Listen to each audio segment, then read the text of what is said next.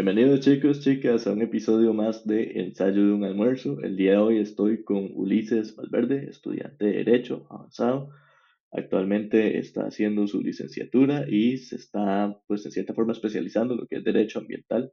Entonces, precisamente por eso quería traerlo por acá, porque muchas veces los nutris, pues, los nutricionistas, recomendamos cierto plan de alimentación, sin embargo, nos falta en nos falta un poco como aprender este, a, a, ya no pensar solo en nutrientes, sino en el impacto ambiental que tienen esos alimentos que estamos recomendando.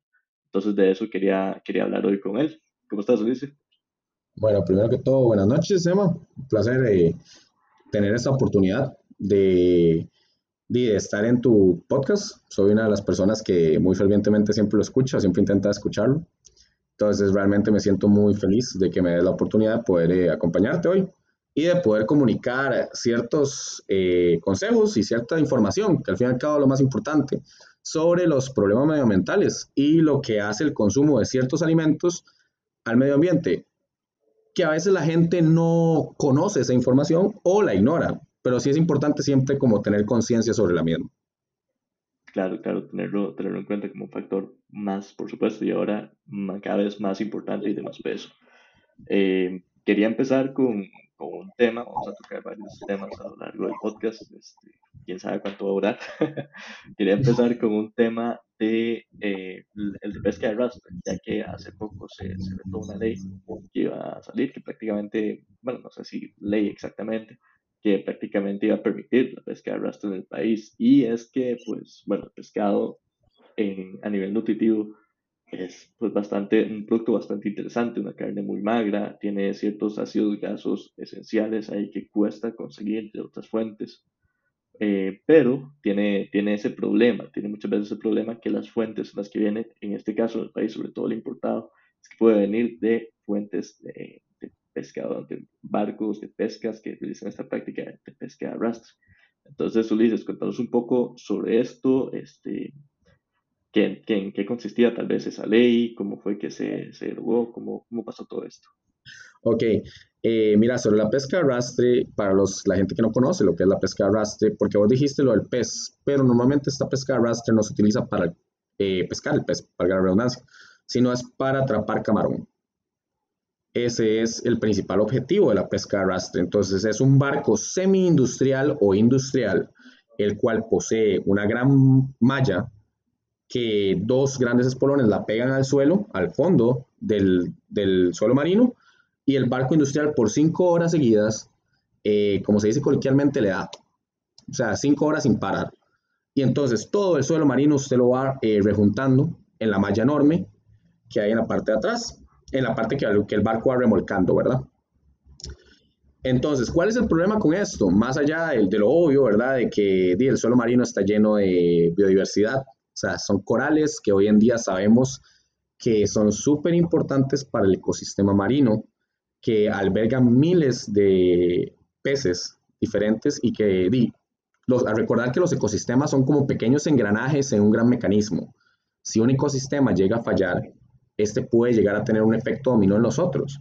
Los corales se ha venido demostrando cómo el blanqueamiento de los corales a través de los tiempos por las prácticas del hombre han ido afectando los ecosistemas marinos y poco a poco eh, desapareciendo especies de peces que cuando estos desaparecen el depredador de ellos no puede conseguirlos, entonces también va desapareciendo, entonces lo que habla ahorita, un efecto dominó.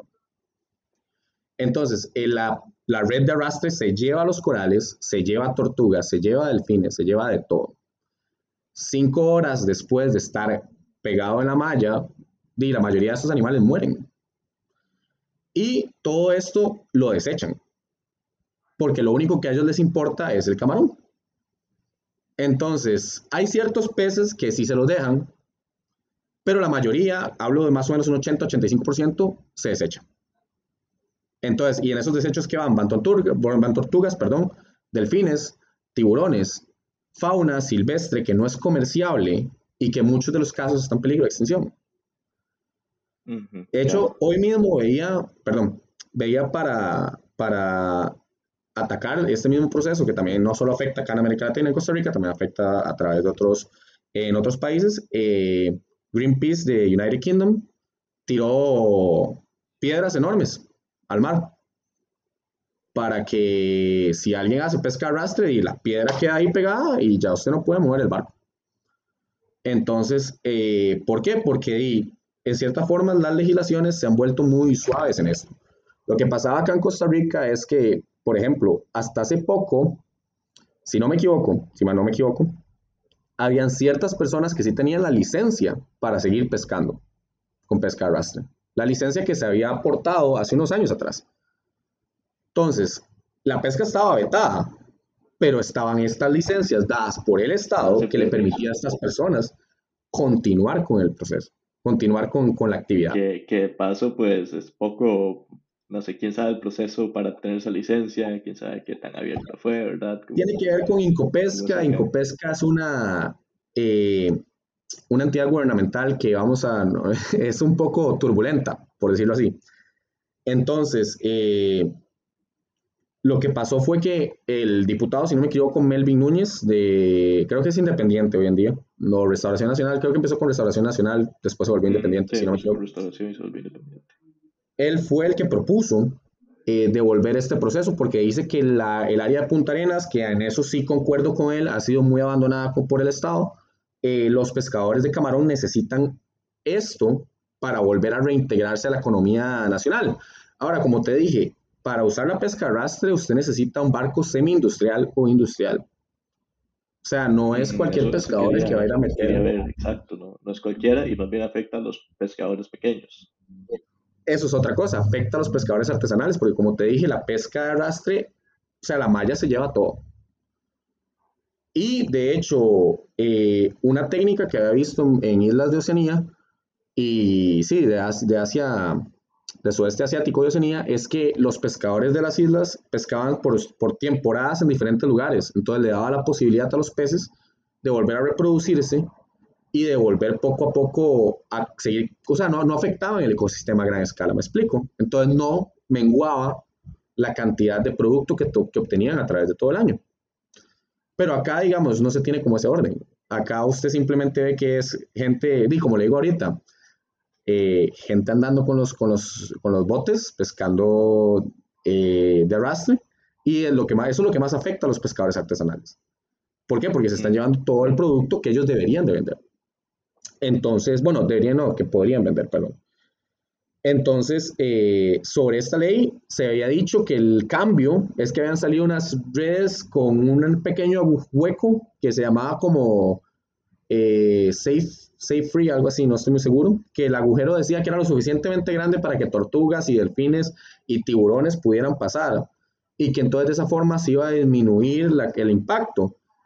Pero se ha demostrado que realmente esto es falso, que, o sea, poniéndolo en contexto, si vos vas con un barco a todo vapor y por ejemplo, un tiburón que queda atrapado, que necesita moverse para poder respirar y se lo lleva a la red, ya no tenés o sea, ya el, con que el tiburón quede unos 10, 15 minutos sin poder moverse y se ahoga, porque no, no, le entra oxígeno a las branquias. Y los huequitos de la red no eran tan grandes como para permitir que cualquier tipo de especie traspase por ellos. Entonces, realmente era el intento de revivir una actividad que iba a producir más perjuicio que beneficios para una zona que sí admito que lo que dijo el diputado eh, en cuestión si es muy cierto, el, el Estado la ha abandonado mucho. Históricamente abandonada, por cierto. Junto con Limón y Guanacaste, eh, pero, que, pero que no era la solución en el momento. No puedes buscar un progreso a costa de un equilibrio natural y menos en los, en los, tiempos en los que vivimos hoy en día, en lo que realmente poco a poco, eh, o sea, en lo que realmente hoy en día estamos en un contrarreloj para intentar evitar que el ecosistema, con, con el efecto invernadero, eh, di, colapse todo el planeta, ¿verdad? Eh, no sé, ah, bueno, y también vale la pena recalcar, perdón por el, por el pequeño monólogo, eh, la diputada, creo que María Inés, si no me equivoco, del partido, el PUSC, también intentó devolver, devolver a, a sacar a, a, flote el proyecto otra vez. Por dicha, tuvimos la suerte de que se votó negativo, o sea, no, no tuvo los suficientes votos. Bueno, tuvo más votos en contra que positivos. Y eh, no, no tuvo, no salió a flote. pero sí, sí me parece preocupante ver cómo estos, estas personas están sacando, siguen sacando este, este, este proyecto de ley. Aún cuando el nuevo presidente dijo que... Mucho interés por ahí. Y, ah, bueno, más que ahorita viene como tiempo de elecciones, ¿verdad? A tomarlo un poquito en cuenta. Se habla mucho de la parte económica, que es, creo que es el tema que, que, va a definir las elecciones, aunque para, o sea, claro, por supuesto es importante, pero no es el único y se están dejando de lado el tema ambiental, el tema de la alimentación y la salud. Este, hablaba yo el otro día de que el PLN no tiene muchas. ¿Sí? Con todo respeto, no, eso que vos mismo decís eh, es algo preocupante, viendo los bocetos, ¿verdad? Porque no son los oficiales, si no me equivoco, que han presentado a los partidos, eh, los temas ambientales no se tocan, o sea, se hablan, o por lo menos se tocan muy por arriba, se hablan como eh, reducir las emisiones de gases de efecto invernadero, pero ¿cómo? Y recordemos que hay un viejo proverbio que dice, el papel aguanta lo que le pongan. Eh, entonces vos puedes escribir y poner ahí todo lo que vos quieras, pero pues, si no conocen, eh, bueno, perdón, si no conocen hace poco, recientemente, la FAO, eh, que es la organización, el comité encargado de la agricultura y alimentación de la ONU, de la Organización de Naciones Unidas, está preocupados porque los países que están firmando el Acuerdo de París no se encuentran tocando los temas de sobre dietas balanceadas y sobre eh, el gasto o el sobreexceso de comida que se produce hoy en día en la sociedad. Eh, y a mí me parece importante, porque yo estoy tocando este tema aquí como que se ve un poco atravesado, ¿verdad? Pero me parece importante porque considero que ningún, ningún, ninguno de los 27, 29 aspirantes a presidente si no me equivoco, no sé, creo que son 27. 27, 28, sí, por ahí. De los 27 ha tocado. No está, Otto Guevara. no, pero está Gremi Moya. Eh, sí. No sé qué pensar sobre eso, la verdad. pero eh, de ninguno de los 27 ha tocado ese tema, que a mi parecer es el gran elefante en el cuarto, el tema de la alimentación el tema de lo que llevamos al plato y de qué coste medioambiental tiene lo que estamos comiendo. Porque considero que realmente la gente no, eh, no está valorando que su consumo tiene repercusiones. Repercusiones de gran escala porque, por ejemplo, no sé si conocías el caso de que la, la ganadería hoy en día es el factor que más contamina a nivel mundial. Eh, inclusive eh, la misma ONU, mediante la FAO, eh, sacó a relucir un informe en el cual decía que la ganadería, o sea, lo que, los gases que, que esta actividad realiza en un año es equivalente a los gases que se realiza en todo transporte a nivel mundial. O sea, no es como solo aviones, no, no, no, es aviones, trenes, barcos, carros, todo, todo junto. Es igual que lo que realiza solo una actividad de ganadera, solo las vacas. Y súmele, que la ganadería implica transporte, implica muchísimo transporte. Exacto, es que, es que eso es lo divertido. carga pesada. Eso es lo divertido, que la ganadería no solo afecta directamente, sino que indirectamente, porque directamente lo hace, eh, voy a tal vez aquí profundizar un poco con este tema, no sé si tenés como algún problemilla con eso o algo por el estilo. Dale, dale, Ok, la ganadería, eh, principalmente la de carne roja, la ganadería vaca, si se dice vaca, ¿verdad? O sea, vacuna. O... Sí, sí, sí, sí. sí. sí, Eso, sí, no, eso sí que no salga. se entiende, se entiende. Eh, la ganadería, la ganadería de vaca, de res, principalmente, eh, es la más contaminante. Ellos, los animales, ¿verdad? Y como todo, tienen sus desechos. El estiércol genera metano. Eh, los, bueno, la ganadería res contamina de dos formas directamente. Mediante el estiércol y mediante los gases.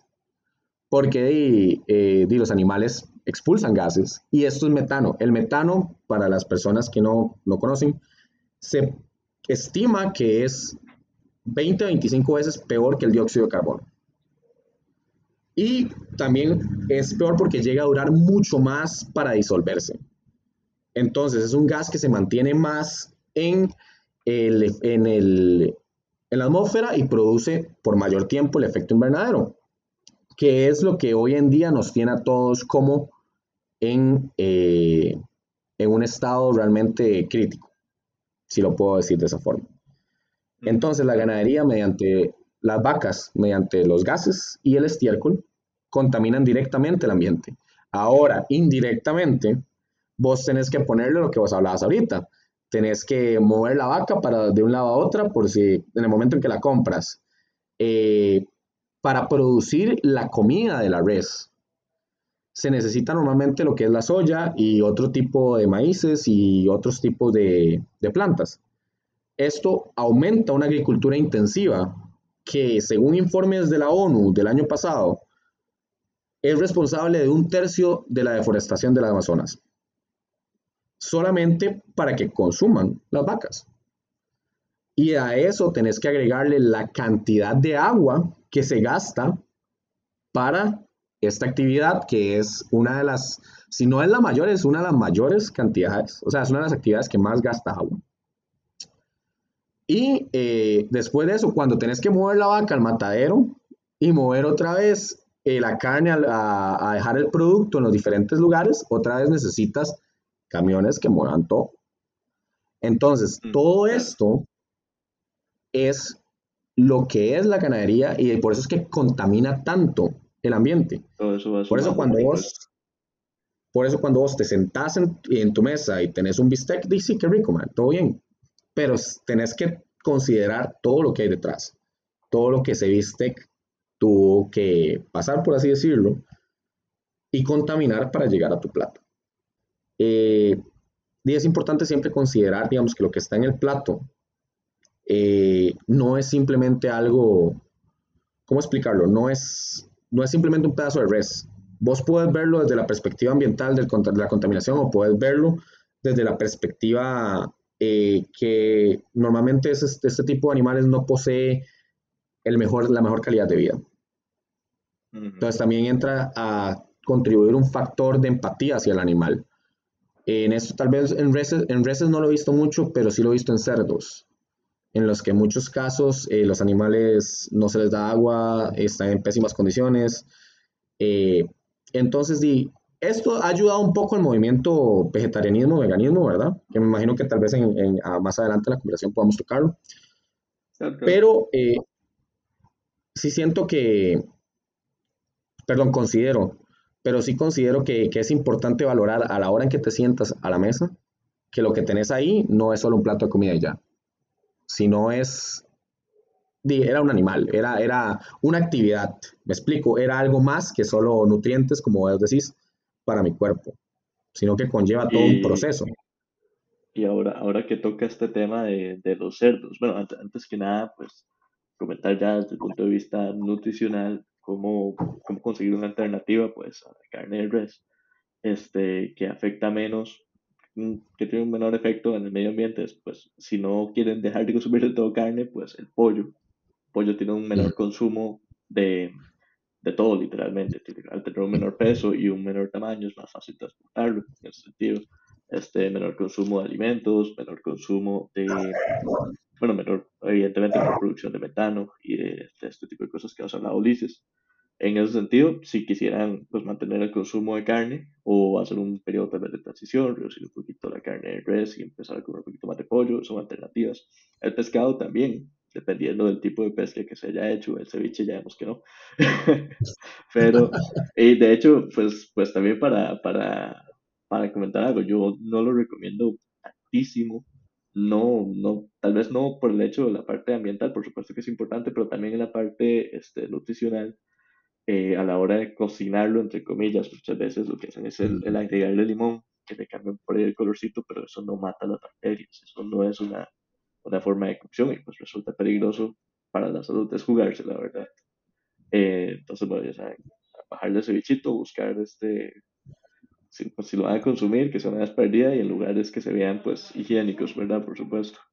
Eh, y bueno, como decía, una alternativa, tal vez no, no de carne ya, son los frijoles y por supuesto tenemos que que incluirlos en nuestra alimentación. Ya lo he mencionado algunas veces en el podcast. Eh, la forma de consumir proteína completa es mezclándolos con un, con un cereal como el arroz, aquí como hacemos con el gallo pinto. Es, esos dos forman una proteína completa y es una alternativa bastante buena.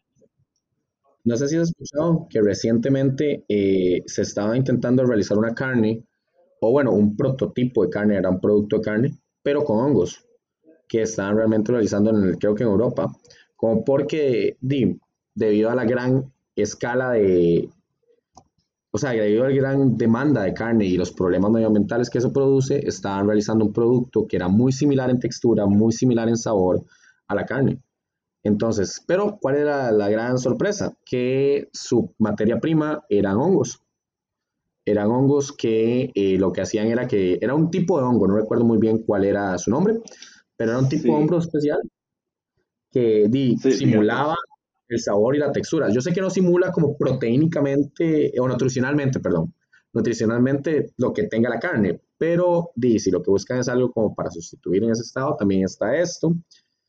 Que yo, igualmente hay, hay especies, disculpa, sí hay, solo que sí no, no, no las conozco muy bien, de hecho ese tipo de carne no la conocía, pensé que me ibas a hablar de, la carne artificial, que también podemos tocarlo más adelante, un, sustituto muy interesante que se está haciendo, pero sí. pero sí sé que hay unos hongos que son un poquito más, más, altos en proteínas, generalmente el hongo tiende a parecerse más a un vegetal que a, un, que a una harina, pero sí hay especies, depende mucho de la especie, si hay, si hay algunas que, que parecen más un bistec que un, que un vegetal. Sí, digamos, otra cosa que te iba a comentar es eh, lo del, dame un segundo, se me fue. Ah, bueno, que te iba a comentar que yo antes consideraba, esto es algo personal, ¿verdad? Propiamente mi posición era cuando hablábamos del calentamiento global, de las necesidades que tenía que hacer el ser humano para poder lograr que el planeta no se calentara a dos grados o más, era prohibir el consumo de carne. Ese fue al inicio cuando yo me senté a escribir mi tesis, yo llegué con un pensamiento, mae, aquí nadie consume carne. Y listo, parejo para todos. Después me di cuenta que no es tanto el que no consuma, sino lo mismo que vos decías hace, hace rato con el ceviche, es consúmala, pero que sea una vez perdida. Váyanse cambiando tal vez a carnes blancas, como vos decías, como el pollo o el pescado, que no tiene tanto impacto. Sí tiene un impacto porque toda actividad humana tiene un impacto en el ambiente, pero es un impacto menor. Entonces, es un impacto que ya no es a la escala de lo que hablábamos ahorita. Y eh, no es solamente por el impacto ambiental, sino también por cuestiones de salud. No sé si tal vez vos podrías también ayudarnos un toque en ese, en ese, en ese tema, pero si mal no me equivoco, varios derivados de la carne inclusive están dentro de los productos cancerígenos etiquetados por la ONU. Si no me equivoco, el salchichón y la salchicha. como, tal, como tal, el producto no, aunque, aunque sí cabe mencionar que que pues son carnes bastante altas en grasas saturadas, algunas incluso tienen pues grasas trans que ahí sí podría afectar este, el, el, la posible riesgo de cáncer. Sin embargo, sí son los preservantes que utilizan. Este, hay un preservante en particular que es el que, que vos mencionas, que sí está, este, sí es, sí es peligroso, sí, sí hay riesgo de cáncer con ese preservante. Sin embargo, se ha visto que pues, no, hay no, hay como, no sé, no se ha inventado una alternativa a ese. Entonces, por, eso, por eso lo mejor es pues, reducirlos un poquito los embutidos. Y el problema, tal vez, un tema, no sé si, bueno, sí sé, complejo, complejísimo de tocar, es el de los embutidos. Porque hay mucha, hay, o sea, sí, sí hablando desde el punto de vista nutricional se puede tocar, hablando desde el punto de vista mental también, y se pueden decir muchas cosas al respecto pero hay un sector de la población que, que este es su alimento, digamos, es, es algo que pueden acceder. Este, no se pueden comprar un pollo, les resulta bastante más caro. Entonces, pues también siempre hay que tomar en cuenta este, tener esa empatía y tal vez por eso un poco eso que decías de que no se puede como obligar a todo mundo a no comer carne, pues según las, el acceso que tenga cada persona, pues habrán productos que puedan o no conseguir. Eh, en el caso de los embutidos, pues muchas veces esa es la fuente de proteína, la fuente de carne de algunas familias que pues viven con, con un nivel económico bajo. Sí, sí, y de hecho, eso fue alguna vez que hablaba con uno, con uno de mis asesores de tesis, él me comentaba, me hace, ¿usted ha considerado eso? Que no todos podemos realizar ese cambio de como carne a no comer carne. Y era algo que yo realmente no había considerado en el momento, me, en ese momento, y tal vez suene muy hijo de su propio contexto y me disculpo, pero sí fue algo que me golpeó en la nuca como, mae, y sí, no todos tenemos las mismas posibilidades. Y a veces los sustitutos de la carne, porque es una realidad, los sustitutos de la carne que usted encuentra en los mercados son caros. O sea, no son tan baratos. Por ejemplo, eso como así, Beyond Meat, mae, es 10 rojos por dos cositas así de, de carne falsa, dos tortas de carne falsa. O sea, es muy, es excesivo hasta cierto punto, considero yo. Eh, y siento que también, pero considero que también eso ha, ha frenado a mucha gente eh, a no hacer el cambio. Ver estos precios y decir, ma, es que a mí me sale más barato comprar el kilo de salchichón, como hablábamos ahorita, que comprar estas dos tortas de carne falsa, ma, que me van a servir para una sentada, máximo dos, pero el kilo de salchichón, ni ma, como la mitad del mes con esa vara. Entonces, y la, lo barato que es el producto, me imagino que también llega a influir en el momento en que las personas van al supermercado a escogerlos.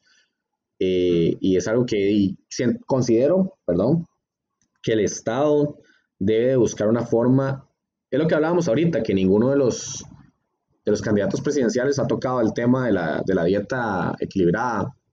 Eh, yo considero que el Estado debería buscar una forma como de, abaratar estos productos o de impulsar productos eh, costarricenses, porque sí he visto varias personas costarricenses que producen este tipo eh, de productos, valga la redundancia, y que los pueden entregar. O sea, me explico, que pueden hacer como algún tipo de ayuda a este tipo de, empresas, de, pymes, por la mayoría son pequeñas empresas, ¿verdad? Entonces, un tipo de ayuda a estas pymes para salir adelante. Sí, sí, claro, generar que, generan pues estas alternativas también no siempre es necesario, o sea, para muchas personas sí les gusta tener el pedacito de carne ahí o, o en su efecto carne, carne falsa, no siempre es necesario, ah, se puede, se puede conseguir una dieta completa sin estos sustitutos. Este, yo, por ejemplo, sé, sé que la, la comunidad vegana es muy creativa con lo que es el uso de garbanzos, este, lentejas, este tipo de cosas, en serio es demasiado creativa. Eh, tal vez, tal vez por esta, por esta misma cuestión de encontrar en estas alternativas que sean tan caras, pues es más fácil hacer una torta de garbanzos, una torta de lentejas eh, y un montón de recetas que pues desconozco. Eh, pero también muchas veces otra, otra situación, tocando este tema, otra situación hace tiempo. sé que son recetas más difíciles de preparar, sé que tal vez este requiera más conocimiento, entonces pues todo esto suma. Ojalá sí el Estado, pero ojalá también entre nosotros este, lo vemos como la forma de pues buscar acceder y promover esta información y promover cómo pues cómo, cómo consumir de una forma más equilibrada, ¿verdad? Pero sí, por supuesto, el Estado influye un montón, más que nadie. Más, de una forma más... Más culpa.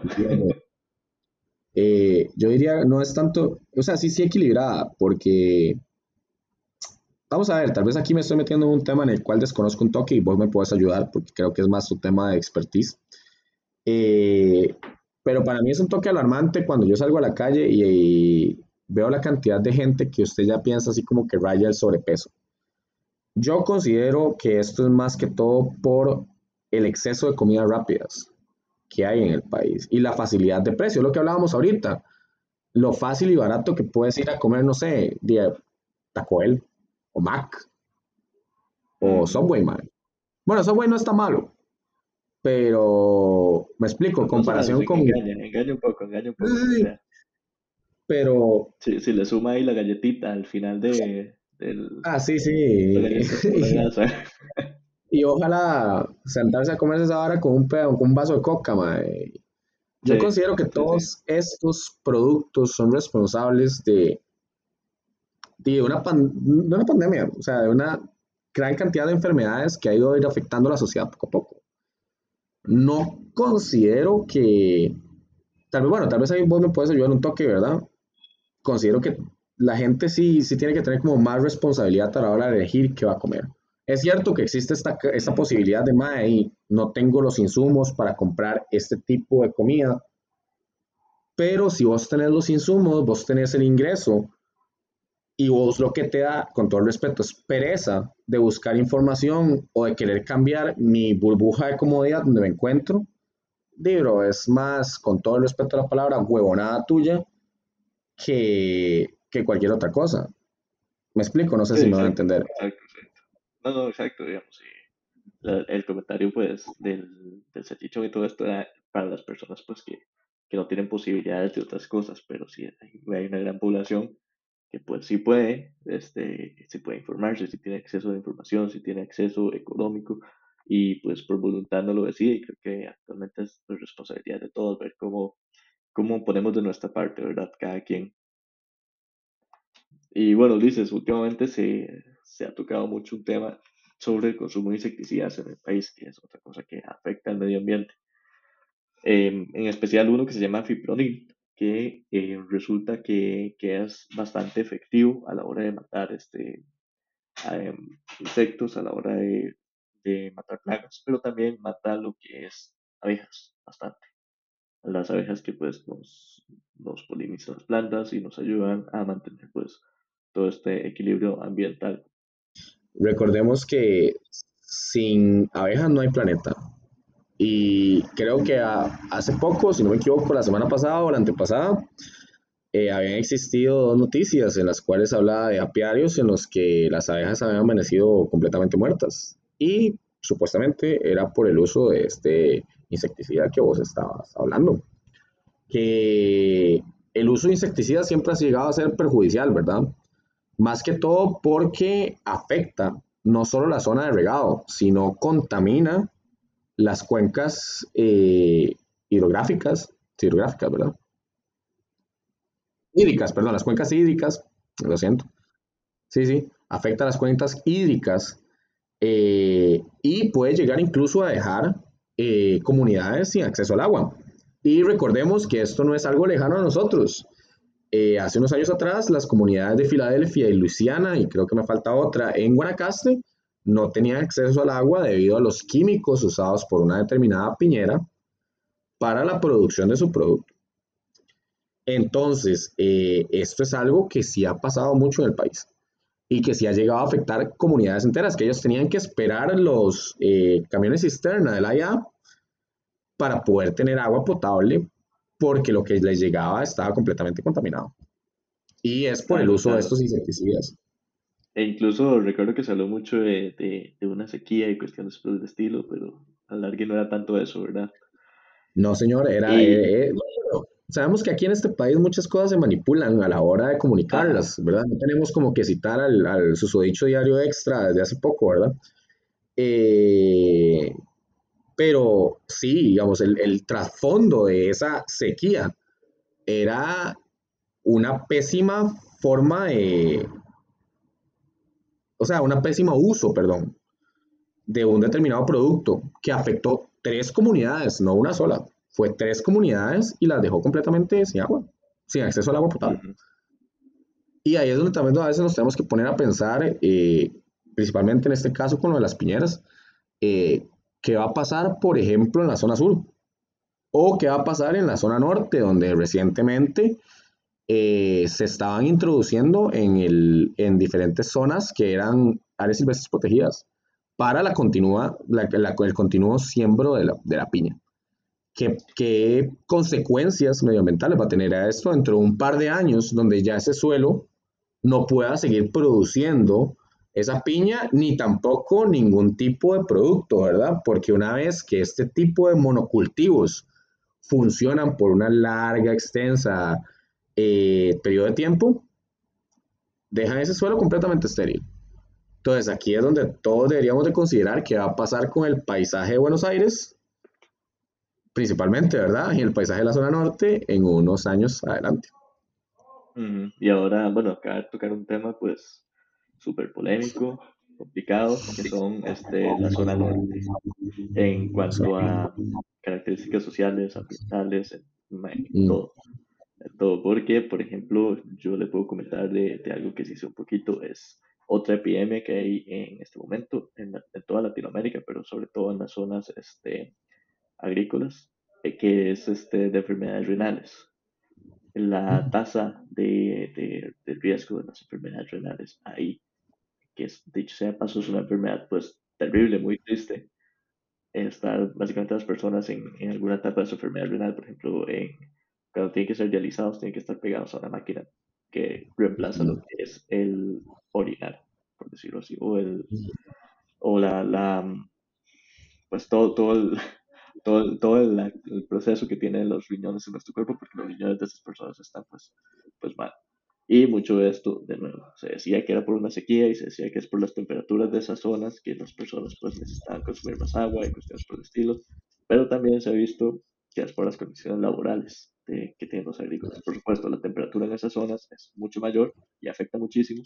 Sin embargo, si tienen acceso a, a sus minutitos de tomar agua y estar a la sombra a lo largo del día y por supuesto no estar tan este, en contacto con cierto tipo de plaguicidas, la incidencia de estas enfermedades renales sería mucho menor en esa zona. Entonces, pues las condiciones sociales que hay en, esas, esos trabajos inciden muchísimo en, en, la salud de estas personas. Y bueno, esto pasa con, con la piña, sobre todo con monocultivos, y tal vez vos me puedas hablar un poquito más, porque, digamos, yo personalmente, a, a la hora de escoger ciertos alimentos, este, tiene uno ese dilema que no sé cuál viene de un monocultivo, cuál viene de empresas que son explotadoras de sus trabajadores, que nos permiten tomar agua, cuestiones así.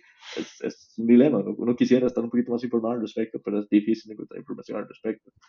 ¿qué sabes, Ulises, sobre todo esto? Mira, te voy a ser sincero, eh, sí, sí tuve, principalmente en mis cursos de énfasis, eh, hablamos mucho principalmente del de la piña. También fue mi curso de laboral, eh, un gran, excelente profesor, eh, Mauricio Granado, si no me equivoco el apellido, excelente profesor. Eh, también hablamos mucho sobre el cultivo de la piña y el banano. sobre el cultivo de la piña sí sé de los cursos de énfasis, eso pasó un tiempo atrás, entonces puedo estar un toque desactualizado con ciertas cosas, pero sí te comento que, digamos, eso que vos decías, sí es algo que a mí ya me ha llegado anterioridad la cantidad de enfermedades que producen las personas que trabajan en, eh, o sea, que producen no, sino que tienen las personas que trabajan en estos lugares. Es asombrosa. Y cómo las mismas empresas han peleado para lo que vos has dicho, para no darles esos minutos de descanso bajo el sol, para no equiparlos correctamente, principalmente cuando se tienen que usar agroquímicos que las mismas eh, etiquetas establecen que no tienen que tener contacto directo con el ser humano y ahí los mandan a, usarlos, perdón por la palabra, pero ahí los mandan a usarlos eh, sin ningún tipo de equipamiento debido. Entonces, es otra vez cuando volvemos otra vez a la, eh, perdón, es otra vez cuando volvemos a la pregunta, eh, todo esto es para producir un determinado producto. Entonces, vos estás deteriorando fuertemente la salud de una persona, y no solo una persona, como vos mismo lo decís, es una, porque podemos decir una pequeña epidemia de una zona. Ya, con características de, de, epidemia completamente en lo que es Latinoamérica. Es, es, todo un sector, es toda una zona que está llena de esto y es donde vos te pones a pensar, Mae, es, ¿vale la pena? ¿Qué pasa con esas personas? Porque nadie alza la voz hacia estas personas que tienen que trabajar, porque mucha gente considera que, que no es así, pero esa gente trabaja mediodía, por ejemplo, voy a poner el ejemplo acá en la zona sur, mediodía bajo el sol en Buenos Aires, man. O sea, y no les dan chance ni de tomar agua. Hay mujeres que ni siquiera tienen el tiempo debido eh, que las semanas debidas después del embarazo. O sea, ellas terminan de parir y como a las dos o tres semanas están trabajando otra vez porque ocupan el dinero. Porque eso es algo que tal vez mucha gente no entiende. Esta gente no hace esto porque qué divertido lo que vos explicabas de la enfermedad renal. Ojalá a mí me diera, no, man. Esta gente hace esto porque necesitan la plata. Porque es, yo no... El acceso a empleos en esa zona es difícil, es lo que hay, eso es lo que hay. Muchas veces. Y digamos, es sorprendente como mucha gente idolatra estas empresas. Depende del lugar donde usted esté, hablar de, hablar de Pindeco es gente que dice, uy, man, o sea, esa gente es un mundo y, madre, le tienen ahí adentro, porque yo, o sea, he conversado con gente, madre, es que ahí adentro le tienen eh, casita para todos los ingenieros, y yo sí, para los ingenieros. Para el recolector de piña, ese mae con costo la ve cada quincena, mae, deteriorándose su salud cada día que va a trabajar para poder recuperar algo de, dinero para poder vivir, mae. Entonces, es, son las cosas que uno a veces no logra ver esa imagen. Y a la hora, como vos decías, es muy difícil llegar al súper y no saber de dónde proviene cada producto, madre, porque el súper lo mezcla todo. Pero a la hora que usted va al súper, uno tiene que pensar, madre, como, ¿de dónde viene esto? ¿Qué consecuencias trae esto? O sea, lo que yo estoy comprando en este momento, porque como yo decía al inicio, en un toque, madre, toda actividad tiene un, un, trasfondo ambiental, toda actividad tiene un trasfondo social, toda actividad tiene, bueno, una afectación, un trasfondo. Una afectación ambiental, social y laboral. Toda. Si no podemos poner el ejemplo, ¿verdad? De los... Eh, de las personas chinas eh, que trabajan en estas tiendas de Zara y todo esto confeccionando ropa, ¿verdad? A súper baja paga y súper mal todo, ¿verdad? Digamos, para no, no, no, voy a, no, no voy a entrar en ese trasfondo, porque es otro tema completamente. Pero lo que quiero dar a entender es, mae, toda actividad tiene una afectación. Entonces, lo importante es que usted piense a la hora que usted va a consumir, mae, esto que yo estoy haciendo está ayudando a alguien. O tal vez yo puedo consumir una piña que no se ve tan amarilla y deliciosa y tan grande, que realmente no son de ese tamaño las naturales, eh, como la que compro en Pindeco, bueno, la, con la que le compraría Pindeco, o se la puedo comprar a un productor más pequeño. Lo mismo con la carne. El problema con, perdón que vuelvo otra vez a, ese término, pero el problema con, con, la, con la carne es no es el problema que le compre la carne a un carnicero de pueblo, que él tiene sus pequeños reses por ahí y, o sea, es una producción a mediana o pequeña, mediana escala. El problema nace cuando le compras al ganadero industrial. Por ejemplo, de acá en el sur, 3J. El problema viene cuando le compras a 3J. ¿Por qué? Porque esa gente sí contamina a gran escala. Esa gente sí es la que contamina. O Walmart, exactamente. O sea, son cosas que vos tenés que tener presente de MAE, porque es que este producto es tan barato? Y este producto es tan barato porque viene con un montón de consecuencias que no se toman en consideración porque las están pagando, ya sea los trabajadores, ya sea el consumidor o ya sea la sociedad como todo un, ambiente, ¿verdad? Como todo el medio ambiente, por así decirlo. Sí, sí. Y, y, es que sí, lastimosamente muchos productos, pues, que por un lado eh, parecen darnos como orgullo a nivel nacional. Por ejemplo, la piña. La piña es un producto em, emblemático de Costa Rica, un producto que se destaca mucho en, en, las exportaciones y a nivel internacional es muy buscada la famosa piña ahora ver todo lo que hay detrás de esta, ¿verdad? Entonces, qué tan orgullosos deberíamos estar de ese producto. Lastimosamente, no quiero, demasiado. No quiero como dar mucho trasfondo al siguiente tema, pero te quiero hacer la pregunta, ¿y el café? Sí, y el grano de oro. Café es lo mismo, sí. Es, es, algo que, sí, es algo que a mí me da mucha tristeza, porque en mi pasado tuve las oportunidades de ir a Santa María de Ota, no voy a ahondar mucho en el tema, eh, porque es un tema al parecer muy sensible para muchos eh, costarricenses. Hablar sobre que alguien les toque el café es como que alguien les toque la selección, eh, o sea, es casi que imposible, se, se sienten más ofendidos de eso, de que alguien realmente hable de, de, lo mal que está el gobierno, ¿verdad? Pero bueno, volviendo al tema del café, o sea, es sorprendente ver cómo talan las montañas de Santa María de Ota para sembrar monocultivos. O sea, de Santa María de Ota, no solo de Santa María de Ota, sino de los santos, por así decirlo todo. Cómo se echan abajo toda esa, esa montaña para seguir sembrando café. Y esa montaña que realmente es importante porque es el hábitat del quetzal, ¿verdad? O sea, los quetzales que llegan a Costa Rica normalmente se asientan en esa zona de la montaña y sirven de eh, muchos ingresos para muchas familias que dependen del turismo, del avistamiento de quetzales. Eh, tenemos varios hoteles ahí que son muy famosos por eso. Y muchas otras aves también llegan ahí porque consumen lo mismo. Y si vos, perdón por la palabra que estoy usando, te echas abajo todo el bosque donde llegan esas aves, y claramente no van a volver a llegar ahí. Y solamente estás afectando a una comunidad por el bienestar propio de porque, ama ah, es mi parcela y quiero sembrar café. Puede ser orgullo nacional, pero, porque lo es, al fin y al cabo lo es, ¿verdad? Pero eh, otra vez vamos a lo mismo. ¿Qué tanto perjuicio hace ese producto que vos estás haciendo? ¿Y qué tanto está afectando a tus iguales? Claro, y, bueno, por lo menos tal vez en comparación con la piña, el café tiene pues la ventaja, digamos, que se produce en varias zonas del país, bajo distintas condiciones. Hay que, hay que averiguar, hay que profundizar un poquito más en eso.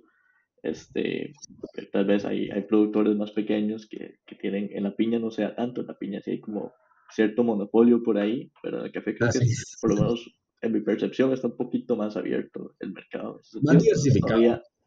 Exacto, todavía hay pequeños productores por ahí a los que se pueden buscar que no botan medio, media montaña para producir. Y pues, en, bueno, en parte, en parte todo vuelve, vuelve a lo mismo. Y volviendo tal vez al tema de las elecciones y de nuevo que el tema económico eh, parece ser central en estas elecciones. Eh, tal vez por ahí incluso antes de la pandemia se voten el, se, se peleen el voto este, antivacunas, por quién sabe. Yo siento que el tema económico va a ser muy importante, porque sí, se lo están peleando algunos. Ah, eh, sí, el tema económico va a ser muy importante. Y eh, todo, todo, vuelve a lo mismo. Muchas veces no se piensa en, cómo afecta el medio ambiente y tal candidato propone tantos este, cientos de miles de empleo, pero ¿qué tipo de empleo propone? Se va a traer otro muñeco, se va a traer otra industria ganadera. Un millón de empleos, dijo aquel, aquel Dos millones de empleos, man. Dos millones de empleos. Dos millones, ok, ok. Aunque, aunque la tasa de desempleo sea, bueno, la cantidad de desempleados sea medio millón en el país, no importa. que, ahí, es, ahí, es, donde yo realmente, me, no, no, sé que no vamos a tocar ese tema, pero no es parte del, del podcast, pero esa, eso es algo que realmente uno dice, madre, que, que deprimente. Qué deprimente ver así como que alguien, o sea, sale con esas varas, o sea, que usted simplemente se quiere tirar para ser presidente porque sí. Bueno, por la deuda política, ¿verdad? Pero aparte de la deuda política, madre, porque sí. Porque... el puesto de diputado, porque iban las dobles postulaciones. Exactamente, porque, exactamente, porque si no entro una, entro en la otra, madre. Pero que yo me tengo que aprovechar del resto, me tengo que aprovechar. Qué triste realmente ver las cosas tan, tan así. Eh, pero algo que iba a decir ahorita, que lo último tal vez que diga la piña. Si, no mal no, si mal no recuerdo, eso no tengo completa certeza. Pero vos sabes que la piña que se siembra acá no es posible que se siembre acá. ¿Me explico? No, no entiendo. Ese producto no, debe, no debería de poder pegar en esta zona. Lo que hacen con ese producto es inyectarlo de un montón de químicos para que pueda reproducirse en esta zona eh, del mundo. Normalmente no debería de hacerlo. Eso es algo que sí me han comentado hace un momento. Estoy, no tengo completa certeza, porque el que me lo comentó fue un profesor de ambiental, de derecho ambiental. Bueno, se lo comentó a toda la clase, no solo a mí. Es un tema que en el momento me ha llegado a mí de que esto, esta piña, no es posible producirla en el país. No sé si alguna vez vos has intentado como de producir de la corona de la piña una nueva piña. No, nunca he intentado, pero bueno.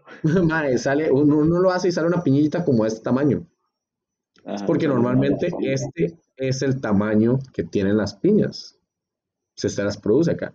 Pero usted ve las, produce, la las, las piñas que produce, el producto que produce esta gente y es como este vuelo, mae. Amarillo, amarillo, amarillo, mae. Un color chillón. Eh, que uno dice cómo obtiene esos colores y todo eso. Eh, un montón de químicos. que usted consume a la hora que... de las tierras ahí. Exactamente. Pero sí. Di, la verdad, para mí, para mí en lo personal, yo, tal vez como método de, conclusión, yo sí considero que, que esto que hablábamos hace, bueno, voy a darte un poco de background. No sé si has escuchado como un, informe que se llama Our Common Future o nuestro posible futuro. Este informe salió en 1967. Fue creado por el Club de Roma. Eh, se llama también informe Middaus creo que se, que pronuncia así el, el, apellido de la muchacha. El Club de Roma era un club privado de la gente de renombre de ese tiempo, madre, que bajo, la dirección de un doctor reunió a todo el mundo como de verdad importancia y les dijo, ok, ¿qué va a pasar con nuestro planeta? ¿Qué vamos a hacer? En 1967, madre, se funda el Club de Roma y se le pide al MIT que realice una investigación sobre qué va a pasar con el planeta al ritmo en el que íbamos creciendo. El MIT forma un producto, una programación que se llama Earth o World, creo que se llama World.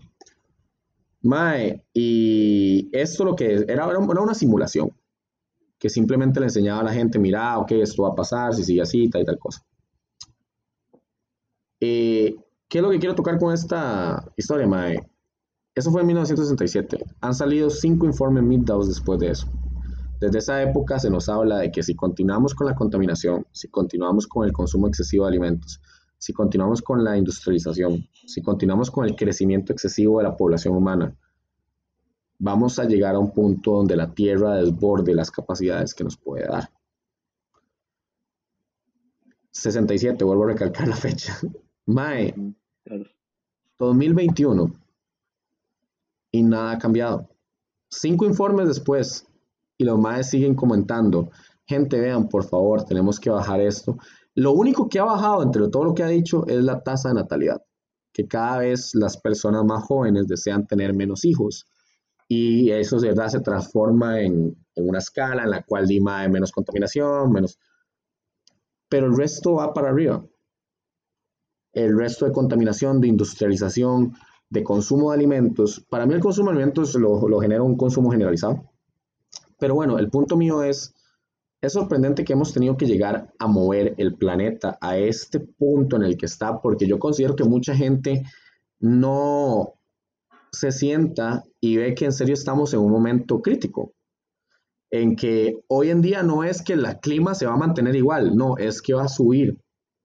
Lo que queremos ver es cuánto va a subir, digamos, si sube dos grados y medio, un montón de especies se van.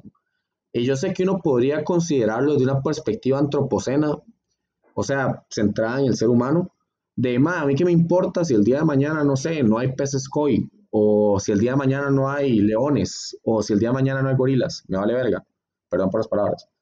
Eh, uno puede pensarlo desde esa perspectiva. Mae, pero el punto es, yo lo, yo, o sea, lo que a mí me hizo cambiar en su momento fue, yo quiero tener hijos. ¿Qué le voy a dejar a ellos? ¿Qué mundo van a vivir?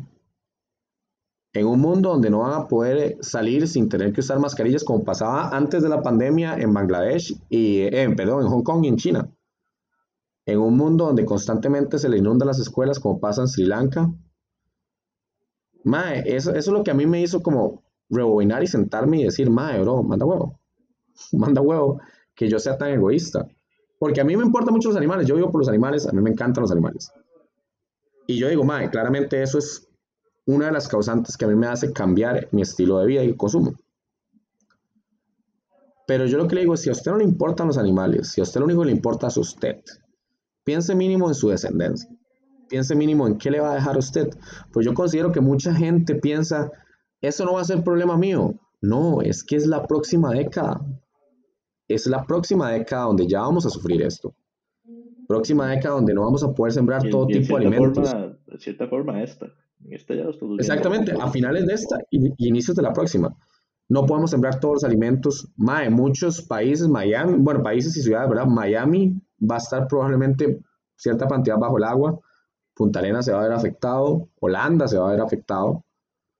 Y yo digo, Mae, es. Yo sé que uno a veces no puede pelear contra monstruos como lo que es la industria de la carne. Y uno a veces se va a sentir ofuscado, porque para mí es ofuscante y ahuevado sentarme. Gran parte del problema mío con la tesis es que yo me siento y leo estas varas y yo digo, mae, esto es deprimente. Ver cómo está esto y que la gente diga, mae, perdón por las palabras que voy a usar, pero me vale tres hectáreas de mucha verga. Y, y mae, voy a sentar a comer lo que me da la gana porque yo quiero comer lo que me da la gana. El problema no es solo el consumo de la alimentación, ¿verdad? Aquí lo enfoco en esto, consumo de alimentos. Pero mae, es el consumo de todo yo en lo personal considero que vivimos en una sociedad en la que usted consume por consumir. Usted no consume por lo que usted necesita. Yo realmente hoy en día tengo una dieta mixta por problemas de salud. Tuve que hacer un cambio. Yo era vegetariano, vegano. Tuve que hacer un cambio. Soy una dieta mixta. Soy solo con carnes blancas. Pero ya me están pasando otra vez a la dieta vegetariana. Pero yo sí le digo a la gente, mae, o por lo menos a las, personas que me preguntan, mae, eso sonó como si yo fuera una celebridad, una hora así, mae. Pero no, no, o sea, he tenido gente que me pregunta así como, madre, ¿cómo le fue usted con su cambio y todo? Yo sí le digo, madre, inténtelo. Inténtelo. O sea, siéntese un día y haga, madre, en vez de comer cinco veces a la semana carne esta semana, voy a comer dos. Y la otra semana voy a comer una. Y la siguiente semana no como carne roja, solo como carne blanca. Madre, piénselo por su descendencia si ustedes son tan poco empáticos y tan egoístas de no pensar más allá de ustedes. Porque, Mae, yo sí considero que esto nos va a afectar sí o sí. Al final, hay un documental muy bueno de David Attenborough, creo que se llama, si se pronuncia el apellido, en Netflix. Y el mal al final cierra con una frase que dice, es que no es si queremos que la naturaleza siga o no, es si nosotros queremos seguir con ella o extinguirnos. Y eso es lo que la gente no entiende. El planeta va a seguir. Nosotros en él es la incógnita que no tenemos solución. Y tal vez ya aquí me extendí mucho con el monólogo, lo siento. Pero eh, yo sí considero que Mae, a veces es solo cuestión de sentarse un toque. Yo sé que no todo el mundo tiene el tiempo, yo sé que no todo el mundo tiene, como hablamos ahorita, no todo el mundo tiene los, los incentivos o los medios. Pero a veces es cuestión de sentarse un toque y decir, puta, eh, porque mucha gente le gusta criticar, como mae, mucha gente se le, se le caga a Greta Thunberg, de esta cagada de 16 años, esta cosa. Mae, por lo menos está haciendo algo. Peor fuera que estuviera ahí peleando porque a, a J Balvin le bajaron el video de perra de YouTube, mae. Por lo menos está peleando por una buena causa, mae. Y es algo que yo sinceramente digo, sí, yo no estoy a favor de muchas cosas, o sea, tengo muchas diferencias de pensamiento con ella, pero yo sí considero que, mae, si usted no está haciendo el cambio, nada, o sea, nada le pierde intentándolo. Y no tiene que hacer un cambio abrupto de, mae, ya no como más carne, no, vaya poco a poco. O busque un especialista como ustedes para que lo guíen, que es lo, es lo esencial, es lo perfecto, ¿verdad? Mae, pero el punto es empezar a hacer un cambio. Por más pequeño que usted sienta que es, todo pequeño cambio al final cuenta. Y eh, principalmente entender, mae, que si estamos en una carrera contra reloj, si estamos en un momento en el que o hacemos un cambio o con todo el respeto de la palabra nos lleva puta. Y que tenemos que empezar ya. Y para mí es preocupante no solo a medio de gobierno, porque ya vimos que los 27 candidatos presidenciales no hacen ni mierda y no propuesto ni mierda, perdón otra vez por las palabras, eh, sino también a, través del mundo. Ver que digamos que la FAO diga que ninguno de los países ha presentado un programa de dieta equilibrada, que el único país que tal vez ha hablado de, eh, de impuestos sobre la carne es Holanda para disminuir su, consumo, es preocupante. Es preocupante que la primera actividad y la que más contamina a nivel mundial, nadie quiera tocarla. Porque es una economía buena, nadie lo va a negar, es lo que hablamos ahorita, lo mismo las piñeras. Y para el dueño de la piñera, Dima, es una super economía lo que el MAE tiene. claro. Pero para todos nosotros para el, país, para el país, por supuesto, parece, da la ah, sensación de que, de que aumenta el, el PIB, da la, da la, sensación, porque realmente es en unos cuantos. Y, y bueno, también, pues también algo que quería, quería agregar un poquito por ahí, que que puede que por ahí también salga el argumento de, que la producción es así por, por la necesidad de comida que hay y por este y porque todavía hay problemas como de por ejemplo hambre hambre en el mundo cuestiones así.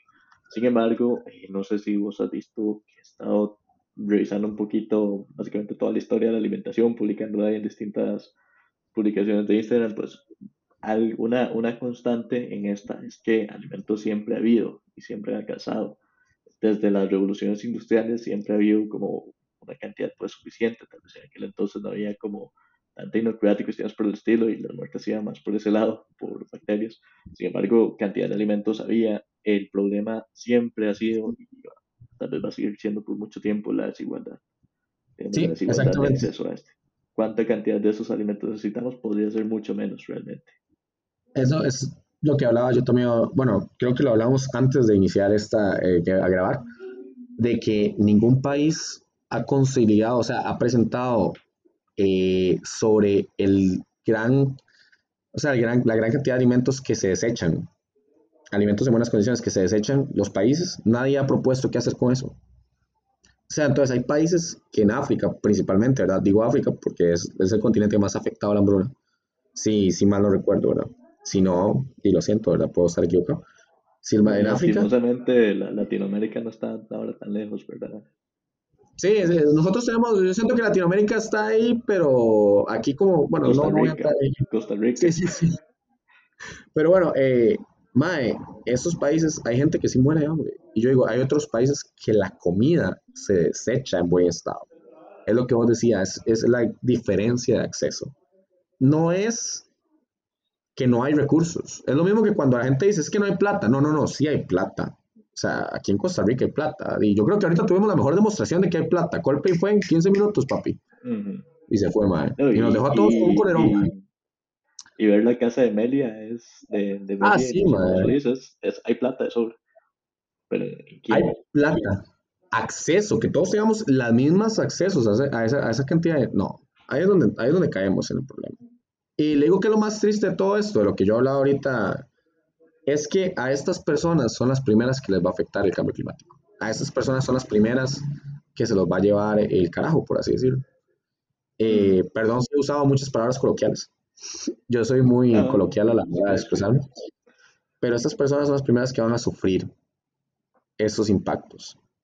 Y por desgracia son como la barrera, por así decirlo. Cuando ellos los empiezan a sufrir y la gente vea más lo que está pasando, que ya, ya hay lugares donde está pasando,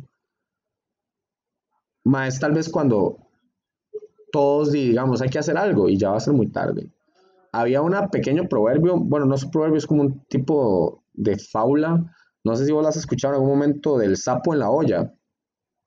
No, no la conozco.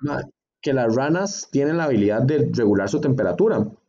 Entonces, si vos agarras una rana, la metes dentro de una olla le pones agua y la pones a hervir, la rana va a ir regulando su temperatura conforme el agua va hirviendo. Pero ya cuando el agua llega a punto de ebullición y la rana ya no puede regular más la temperatura y ocupa salir de la olla. Pero es cuando se da cuenta que gastó todas las energías intentando regular la temperatura, entonces ya no puede salir y muere al final en la olla. Entonces, a mí lo que me da miedo es que esto nos pase a nosotros, como civilización. Que intentemos de permitir que más monstruos, porque para mí es la única palabra, como por ejemplo la ganadería o el fast fashion o los monocultivos, sigan alimentándose de toda la sociedad y a la hora en la que ya tenemos que decir, ya basta, ya no aguantamos más, hay que, ya sea muy tarde, y nos arrastren a todos y a la perdición, por no saber decir ya en un momento adecuado. Por supuesto. Pero y, y bueno, yo sé que nos hemos extendido tal vez más, más de la cuenta que otros podcasts, pero ha estado bastante interesante. Pero también, este, bueno, yo desde mi perspectiva personal, ahí yo sé que hemos hablado de esto y existe la responsabilidad individual, por supuesto que, que es necesario, eh, pero, pero muchas veces se usa como una fachada, digamos, esto de la responsabilidad individual. Cada quien tiene que poner de su parte, sí, en, en su alimentación, pero también este, como sociedad tenemos que denunciar a quienes realmente generan el mayor daño, digamos, que, que, que es más fácil, pienso yo, son unas cuantas personas, son pocos. Que, por ejemplo, un tema que a mí me cae muy mal, sinceramente me cae muy mal, es el de, el de las bolsas este, plásticas en los supermercados. O sea, yo entiendo, yo entiendo que las bolsas contaminan, yo entiendo. Este, pero se carga en el consumidor eh, esa responsabilidad, se carga este, el de, madre, tráigase una bolsa de, de, de, de tela y ya está, usted lo contaminó. Y no vemos todos los productos que hay dentro de esa bolsa, todo lo que hay en el supermercado que podría tener menos plástico y que afecta muchísimo más al ambiente que la bolsa que usa usted para transportar sus productos. Entonces los Mae. supermercados de eso se benefician porque venden las bolsas de, de tela. Entonces es, es responsabilizar al consumidor y no, no, no poner de su parte, ¿verdad? Lo mismo con la alimentación. Mae, eh, no sé si vos has visto en algún momento eh, esta foto de una naranja, una mandarina pelada dentro de un envoltorio de plástico. O sea, que el Sí, sí, supermercado sí, las pela, o las sea, en un ni, ni siquiera, ni siquiera foto, no va, va al auto y ve un montón de, de productos mae, así. o sea, son varas que yo en serio digo, ¿cómo? O sea, ¿quién sacó el tiempo de hacer esto? Yo digo, mae, o sea, la naturaleza lleva años revirtiéndolo, o sea, dándole una, una cobertura para proteger el... Y alguien es como, no, quitámosle esa vara y pongámosle plástico, mae. O sea, yo digo, mae, fue puta, perdón por la palabra, mae. Mae, pero rajado, eh, di, eso vos que, que vos decís, yo digo, mae, cuando dijeron esa vara, las bolsas, yo digo, di, lo de las bolsas o lo de las pajillas. mae, eso, es- eso es como, eso es como pokear, por así decirlo, es como molestar a un gigante, mae, para no tomar acciones serias. Es lo que decíamos, bueno, lo que decía Y un hace un, poco, un lavarse la conciencia, ¿verdad? También. sí, es como, mae, es, eh, eh, como era, ah, no, que es que voy, un día a la, semana voy eh, caminando al, al súper, que le queda a 200 metros, que podría ir caminando todos los días. Pero no, no, todos los días saco el carro, pero un día a la semana voy caminando. Pues eso no sirve, man. O sea, seamos realistas, no estamos en el momento para hacer eso, estamos en el momento de decir, eh, tengo que sentarme y hacer algo. Ya sea por mí, ya sea por los animales, que es otro tema que también no tocamos, pero eh, que, ha, que movido mucho, como lo dije antes, eh, la empatía hacia el animal, la empatía hacia lo que sufren los animales, tanto salvajes como los domésticos. Ah, yo siento que ha ayudado mucho al movimiento de vegetarianismo y el veganismo. Mae, porque, ah, otro tema que tampoco tocamos, podría ser también en el futuro, lo de la industria lechera y sus productos derivados y todos los problemas que conllevan ellos, no solo ambientales, sino también en salud y en calidad. Y, y Que yo, ahí, o sea, ahí, cuando yo, ahí hay cuando yo investigué sobre esa vara, ajá, mae, y, y es muy rico, o sea, nadie le va a decir a usted que, que comer queso no es rico, mae, o sea, es rico, pero y que se mete usted al cuerpo es importante.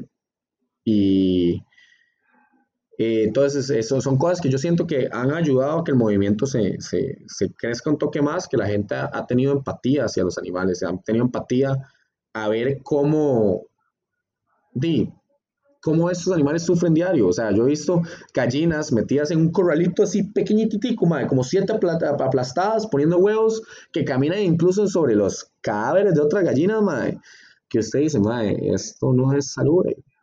Digamos, esto no debería estar funcionando. Y, y nadie hace nada. Y es donde yo tal vez claro. ah, se hueva uno, se hueva, o sea, digamos, pero es lo que vos decías, hay que, hay que ponerle el pecho a las balas y seguir adelante, o sea, estas son las cartas que tenemos que jugar para jugar. Y yo siento que, considero, perdón, que usted puede hacer dos, o sentarse en una esquina y no hacer nada y esperar a que al final nos lleve toda la ola, ¿verdad? O y, mae, unirnos todos juntos y como vos decías, pedir eh, la trazabilidad de todas estas eh, impactos ambientales a las grandes empresas, como lo son Walmart, como lo son, no tenemos ni siquiera que ir a Walmart, como te dije en el anterior, de Pindeco en el sur, 3J aquí también en el sur. Eh, y me imagino que todos conocemos algún lugar que usted dice, madre, ajá, y no, y ya que tanto se habla, por ejemplo, que la vacuna, de saber qué nos metemos, bueno, la comida, saber de dónde viene la comida, saber cómo es, este, exactamente, agarrar ese argumento, ¿verdad? Y pues volcarlo hacia la comida, saber qué, qué, de dónde vienen, qué condiciones están esos trabajadores, qué tanto contaminan, que eso sí lo quiero saber realmente. exacto. Pero, pero bueno, sí, sí, se nos quedaron muchísimos temas por, por fuera. Eh, tal vez en, en otra ocasión, pues volvemos a hacer otro podcast por ahí. Pero si no, Yo nos quedamos aquí hasta las 10 de la noche, ¿verdad? Entonces, pues creo que por hoy eso, eso sería todo. Espero que les haya gustado. Eh, fue, fue un gusto, Ulises, estar por acá. Eh, el primer invitado, de hecho, para, para destacar, el primer invitado que es ajeno al área de nutrición. Le tenía ciertamente un poquitillo de miedo a este podcast porque decía, bueno, quién sabe, tal vez no nos entendamos, tal vez no lo logremos, pero, pero salió, ¿verdad? Por dicho. No, no, no. Eh, hecho, entonces, bueno, muchísimas gracias. No, de hecho un No placer, madre. para-. Sí, sí, un placer por, eh, por la invitación. Para mí es un gran orgullo poder eh, compartir este ratito con vos, que me des una, una voz también para poder di, que la gente que escuche sepa cómo está la situación, porque a veces eh, la información no llega a todos. Y yo siento que la mejor ayuda que uno puede hacer es intentar de compartir la mayor cantidad de información posible. Entonces, gracias a vos por darme la- el medio para poder expresarme. Espero que si en el futuro querés igual, que volvamos a colaborar, yo con mucho gusto, eh, siempre que vos ocupes, ma, vos sos una excelente persona, soy, soy fiel seguidor de tus podcasts, eh, me encantan y en serio muchas gracias por, por el rato y por la oportunidad, ma, lo aprecio mucho. Perfecto, Y muchas gracias a la gente que nos escucha también. Y Ah, claro, claro, y bueno, muchas gracias de nuevo por, por participar en este podcast. Eh, nos escuchamos la próxima semana, tal vez, espero. Ah, Ahí me disculpan porque de hecho estuve unos, unas semanas sin publicar este contenido. Mm, eh, tuve por ahí unos problemillas con la U, realmente ha estado muy cargada, pero tengo, tengo algún, tengo ya un par de, las tres invitadas agendadas con temas muy interesantes. Entonces, nos escuchamos, ojalá, la próxima semana.